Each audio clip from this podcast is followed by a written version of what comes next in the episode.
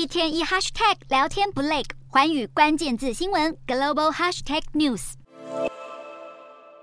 被称作史上最强聊天机器人，记者测试让 ChatGPT 写一首歌词，不到一分钟就写出一首肉麻情歌。原来诗词论文写程式都难不倒它。ChatGPT 虽然爆红，但是微软支援的 OpenAI 公司禁止中国用户开通使用 ChatGPT 聊天机器人，导致微信上出现一堆山寨程式。有些机器人会向用户收费，一个月内可以对话二十次，赶搭人工智慧热潮。聊天机器人转述整合资料的功能，大大挑战到功能单一的搜寻引擎。微软还想顺势结合并更新自家搜寻引擎，挑战 Google 龙头地位。受到挑战的 Google，今年二月急忙推出聊天机器人 Bard，却被抓包误答，还被自己内部的员工批评。Bar 的发布实在太过仓促。虽然 ChatGPT 目前用户已经超过一亿人，还是被指出有可能会出错。与它相关的道德争议也被提出。像是医疗相关的建议，或是武器炸弹制作等问题，都是在开发聊天机器人的时候，企业无可避免的难题。而像是意大利近日就祭出禁令，禁止一个名为 Replica 的聊天机器人使用意大利用户个资。欧盟方面也打算祭出更严格的资料保护规范，预计将会对聊天机器人